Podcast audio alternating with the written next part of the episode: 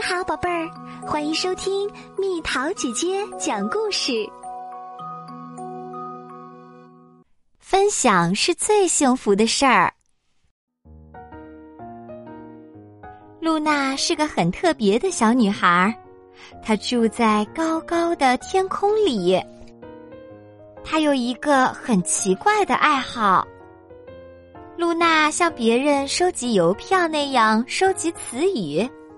比如，有趣的能让人哈哈大笑的词儿，优美的能让人感动的词儿，温暖的能拥抱心灵的词儿，奇妙的词儿，美味的词儿，长的词儿，短的词儿，有趣的词儿，疯狂的词儿，华丽的词儿，简单的词儿，低级的词儿，重要的词儿。可是有一天。一切都变了，那些美好的、华丽的、有趣的词语慢慢消失了。究竟发生了什么？露娜向鸟儿打听，向云彩打听，还向过路的游客打听。他们都给出了相同的答案：人们太忙了，觉得那些美丽的词语不再重要，所以慢慢遗忘了。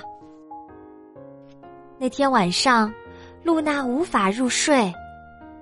当清晨的第一缕阳光将星星们赶去睡觉的时候，露娜做了一个决定。她把自己收藏的所有词语都放进行李箱，然后带着他们出去旅行了。他飞过大海和陆地，穿过高山和城市。哪里有仇恨和暴力，他就在人们心中播下手足情深、仁爱和宽容的词语；哪里有悲伤和孤单，他就在哪里编织出温暖、友爱和同情的词语；哪里的人们忙得忘记了笑，漠视了自然的奇迹。他就在哪里传播最疯狂、最有趣、最神奇的词语。这些词语刺激着人们的嗅觉、味觉和听觉。但是，哦不，行李箱已经空了，里面一个词语也没剩下。露娜很绝望。后来。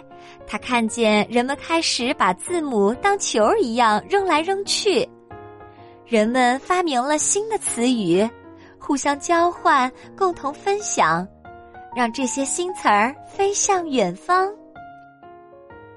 露娜深深的感叹，兴高采烈的和新朋友们一起舞蹈。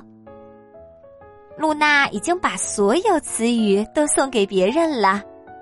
但他依然很幸福，毕竟，如果不能与人分享，收藏又有什么意义呢？